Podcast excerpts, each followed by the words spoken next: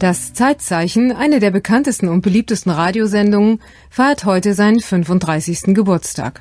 An diesem besonderen Tag sendet WDR 5 deswegen nicht nur das täglich aktuelle Zeitzeichen, sondern hat auch aus dem Archiv das am längsten nachgefragte Zeitzeichen geholt. Über dreieinhalb Jahre lang nach der Erstsendung haben Hörerinnen und Hörer immer wieder das Manuskript des folgenden Stücks angefragt. Am 5. September 1973 hatte nämlich Autor Hans Konrad Zander erklärt, warum der König stinkt. Und er sprach dabei von König Ludwig XIV., genannt der Sonnenkönig.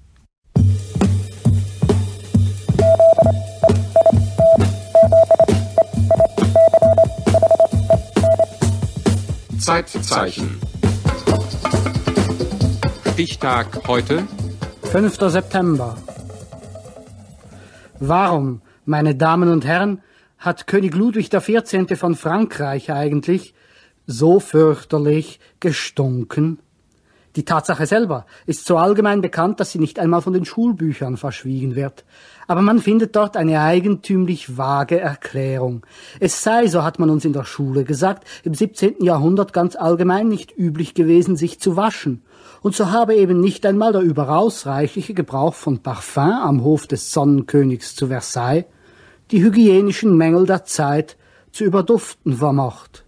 Diese Erklärung, so plausibel sie klingt, ist falsch. Natürlich hat jede Epoche ihren eigenen Gestank, und ein mittelalterlicher Mensch würde wahrscheinlich ohnmächtig, wenn er die chemischen Sauberkeits- und Schönheitspräparate röche, nach denen der ganz normale Mensch heute stinkt. Aber wir selber riechen das ja nicht. Denn es kennzeichnet den allgemeinen Gestank einer Epoche, dass ihn die Zeitgenossen selbst nicht wahrnehmen. Dass Ludwig XIV. stank, haben aber selbst die Zeitgenossen wahrgenommen. Zahlreich sind die diskreten Hinweise darauf, was für eine Qual es gewesen sein muss, sich mit dem Sonnenkönig aus der Nähe zu unterhalten oder gar sein Tischgenosse zu sein. Und wenn Madame de Maintenon, seine Mätresse, im Lauf der Jahre immer frömmer wurde und ihrem Louis immer eindringlicher zuredete, er solle doch die religiöse Erbauung den Sünden des Fleisches vorziehen, so hatte das wahrscheinlich höchst weltliche Gründe denn ein Kuss von den Lippen des Sonnenkönigs war zwar eine göttliche Ehre, nach der alle Damen des Hofes nur so lechzten, mit Ausnahme vielleicht von Lieselotte von der Pfalz, aber ein Genuss war das nicht, und niemand wusste das besser als Madame de Maintenon. Dank sei deshalb dem französischen Historiker Louis Bertrand, der das historische Rätsel um die besondere Duftnote des großen Bourbonen mit allem gebotenen wissenschaftlichen Ernst geklärt hat. Professor Bertrand hat das getan, was man immer tun sollte, wenn mit dem körperlichen Befinden eines Menschen etwas nicht stimmt. Er hat Ausschau gehalten nach den Ärzten, die an ihm herumgedoktert haben. Da sind die Leibärzte des Sonnenkönigs, der Dr. Vallot, der Dr. Daquin und der Dr. Fagon. Lieselotte von der Pfalz hat sie alle drei wie die Pest gehasst. Und in der Tat ist jeder von ihnen ein Arzt, wie er im Buche steht, ohne jede Kenntnis der menschlichen Realität, aber dafür vollgeblasen mit ärztlichem Standesbewusstsein und mit den medizinischen Dogmen von Europas renommiertester Universität, von der Sorbonne. Nehmen wir den Dr. Daquin. In seinen Händen befindet sich der Sonnenkönig während seiner blühendsten Mannesjahre. Im Kopf des Dr. Daquin sitzt das Dogma, dass es im ganzen menschlichen Körper keinen gefährlicheren Infektionsherd gebe als die Zähne. Und es schließt der Dr. Daquin aus diesem Dogma, dass man Zähne allenfalls im Munde eines gewöhnlichen Untertanen belassen könne, dass sie aber bei seiner Majestät, dem König, allesamt gezogen werden müssten, solange sie noch gesund seien. Dagegen sträubt sich Ludwig XIV., ein Freund der Tafel.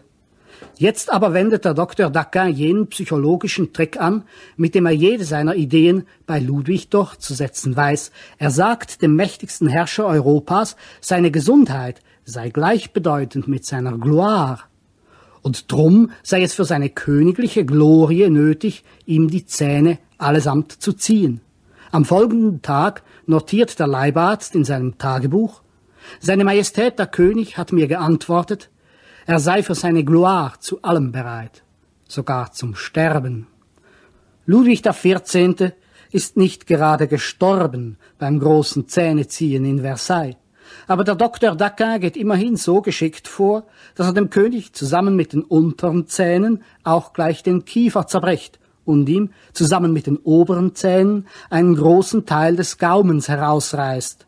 Alles den Lehren der Sorbonne entsprechend ohne Narkose. Der königliche Unterkiefer wächst nach einer Weile wieder zusammen, aber der herausgerissene Gaumen ist natürlich nicht wieder zu ersetzen. Denn Dr. Daquin schert das nicht.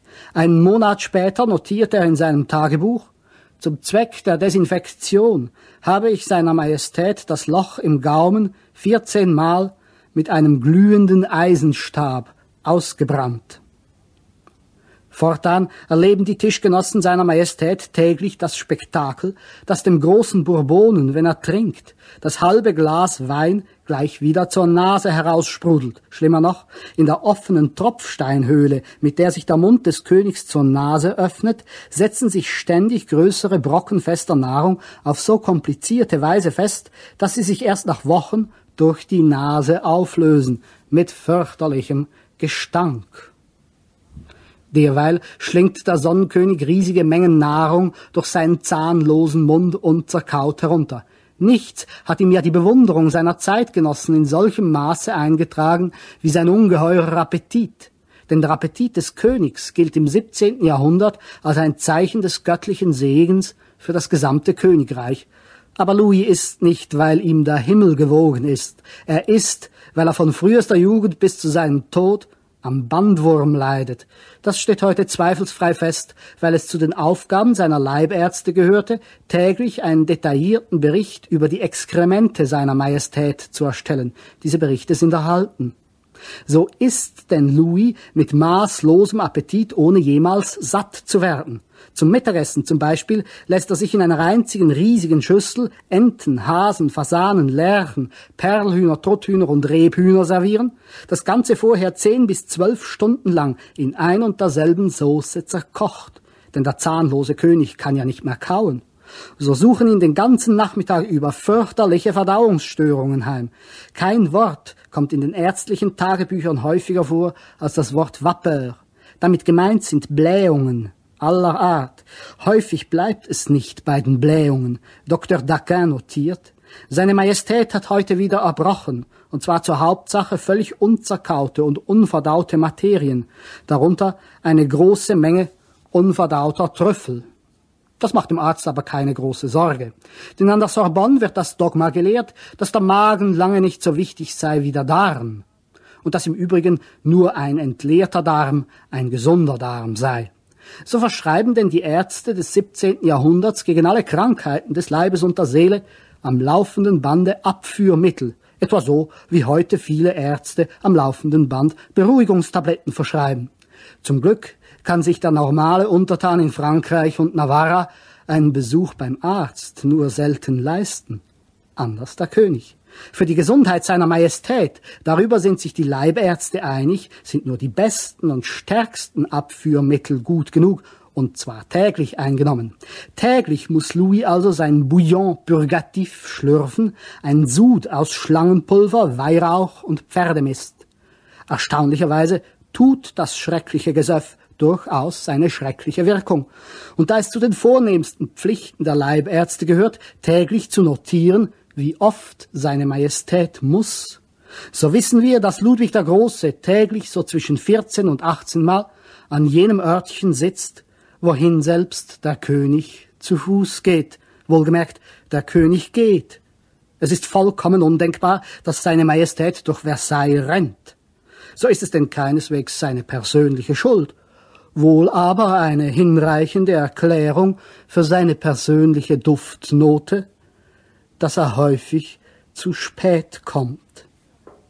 Im Jahre 1686 endlich bäumt sich das königliche Gedärm gegen die jahrzehntelange ärztliche Misshandlung auf. Zuerst mehren sich in den ärztlichen Tagebüchern Sätze wie Seine Majestät hat heute wieder Blut gestuhlt. Dann bildet sich am After seiner Majestät ein faustgroßes Geschwür. Während die Ärzte wehe weißen, sitzt der Sonnenkönig mit derart versteinertem Gesicht auf seinem Thron, beziehungsweise auf seinem Geschwür, dass sich in ganz Europa das Gerücht verbreitet, der König von Frankreich liege im Sterben. Jetzt ergeht der Befehl an alle Beamten des Reiches, alle jene Untertanen ausfindig zu machen, die ein ähnliches Geschwür am Hintern haben wie der König, und sie unverzüglich nach Paris zu bringen, zur Verfügung von Professor Felix. Über einen Monat lang hat Sorbonne-Professor Felix eine chirurgische Kapazität, diesen bedauernswerten menschlichen Meerschweinchen den Hintern kreuz und quer aufgeschnitten und wieder zugenäht, um medizinische Erfahrungen zu sammeln für den ungleich wertvolleren Popo seiner Majestät. Er macht das auf so kompetente Weise, dass die Versuchspersonen gleich reihenweise auf den Friedhof gekarrt werden Ludwigs Schmerzen aber sind inzwischen so unerträglich geworden, dass er am 17. November selber den Befehl erteilt, ihn, koste es was es wolle, am folgenden Morgen auch zu operieren. Mit Rücksicht auf das königliche Prestige findet die Operation im kleinsten Kreise statt. Ludwig lehnt jede überflüssige Hilfe ab und legt sich selber bäuchlings auf den Schragen. Seine Mätresse, Madame de Maintenon, rezitiert laut das benediktinische Nachtgebet in manus tuas domine commendo spiritum meum. O Herr, in deine Hände befehle ich meinen Geist. Dann saust das langgewetzte Messer von Professor Felix zehnmal auf den königlichen Popo nieder. Es ist wohl eher den Gebeten von Madame de Maintenon als der Kunst von Professor Felix zuzuschreiben, dass die Operation wieder erwarten gelingt. Aber alles, wirklich alles, was über den Hof von Versailles zu sagen ist, liegt in einer Notiz beschlossen, die jetzt im ärztlichen Tagebuch von Professor Felix folgt. Der Chirurg berichtet, dass sich in den Tagen nach der Operation mehr als 30 Höflinge bei ihm gemeldet haben, mit dem dringenden Ersuchen, sie doch bitte, bitte an der gleichen Stelle zu operieren wie seine Majestät. Ich habe, schreibt Professor Felix, jeden der Herren eingehend am betreffenden Körperteil untersucht, habe aber nichts gefunden, was einen chirurgischen Eingriff rechtfertigen würde. Als ich ihnen diese Diagnose mitteilte, war keiner unter ihnen, der nicht tief enttäuscht, ja beleidigt gewesen wäre. Derweil leidet Louis Schmerzen wie ein Pferd. Die Operation hat natürlich ohne Narkose stattgefunden. Gleich danach hat man ihn auch noch zur Ader gelassen. Anschließend drückt man ihn auf den Betschemel der Hofkirche für eine große Danksagungsmesse. Um seine Genesung zu demonstrieren, muss er sein Mittagessen vor 30 Personen einnehmen. Am Nachmittag muss er auf seinem blutig zerschnittenen Hintern zwei Stunden lang dem großen Rat des Königreichs vorsitzen. Denn selbst wenn der König vom Operationstisch kommt, ist es unmöglich, irgendetwas am pompösen Tageslauf in Versailles zu ändern bleibt die Frage, wie Ludwig XIV. das grauenhafte Martyrium, das ihm seine Ärzte zugefügt haben, durch 79 Jahre seines Lebens überhaupt aushalten konnte. Zwei Dinge kommen da zusammen. Einmal die unerhört robuste Konstitution des Königs, Kaum ist er am 5. September 1638 geboren, da schreibt schon der schwedische Gesandte nach Stockholm, der Säugling sei so außerordentlich kräftig, dass drei Stillmütter kaum mit ihm fertig würden, und es möge sich die Welt hüten vor einem Thronfolger, der schon in den Windeln so unerhörte Energien entwickle. Es sind diese unerhörten Energien, die 79 Jahre lang der Spinnerei der Ärzte getrotzt haben. Das zweite aber ist die Mentalität Ludwigs des 14. Von der französischen Historikerin Madeleine Jacquemer stammt das Wort, mit Ludwig XIV. habe 75 Jahre lang auf dem französischen Thron kein Franzose gesessen, sondern ein Spanier. Auf jeden Fall hat Ludwig XIV. seinen französischen Vater, Ludwig XIII., Zeit seines Lebens so maßlos verachtet, dass es verboten war, in seiner Gegenwart von seinem Vater auch nur zu sprechen. Ebenso maßlos bewundert und verehrt hat er dagegen seine spanische Mutter, Anna von Österreich. Ihrem Vorbild hat er ein Leben lang nachgeeifert, in seinem absolutistischen politischen Ehrgeiz ebenso wie in seiner persönlichen Lebensauffassung. Da ist zum Beispiel seine Einstellung zu Krankheit, Schmerz und Leiden. Sie ist total unfranzösisch. Bei den Franzosen wird ja die Sorge ums persönliche Prestige gemildert durch jene weiche und menschliche Sensibilität, die zum Beispiel ausmacht, dass es in Frankreich, anders als in Deutschland, keineswegs als Schande gilt, über Schmerzen zu klagen und um das Mitleid anderer Menschen zu bitten. In diesem Sinne war Ludwig XIII. ein überaus typischer Franzose. Von morgens bis abends hat er den ganzen Hof mit seinen Krankheitsgeschichten unterhalten, und die Höflinge haben umso interessierter zugehört, als sie alle sehnlichst hofften, der König möge das Zeitliche segnen. Völlig anders Ludwig XIV. Nie ist dem Sohn der Spanierin auch nur ein einziges Wort der Klage über die Lippen gekommen. Noch die schlimmsten Torturen, die ihm seine Ärzte zufügten, hat er mit der heroischen Unfühlsamkeit eines Spaniers wortlos ertragen.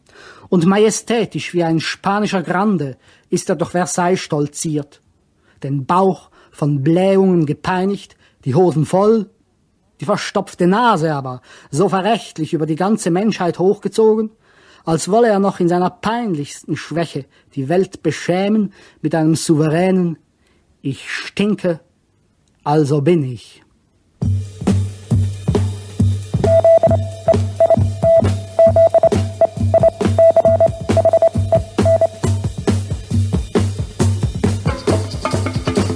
Das war vom Westdeutschen Rundfunk Zeitzeichen. Stichtag heute 5. September.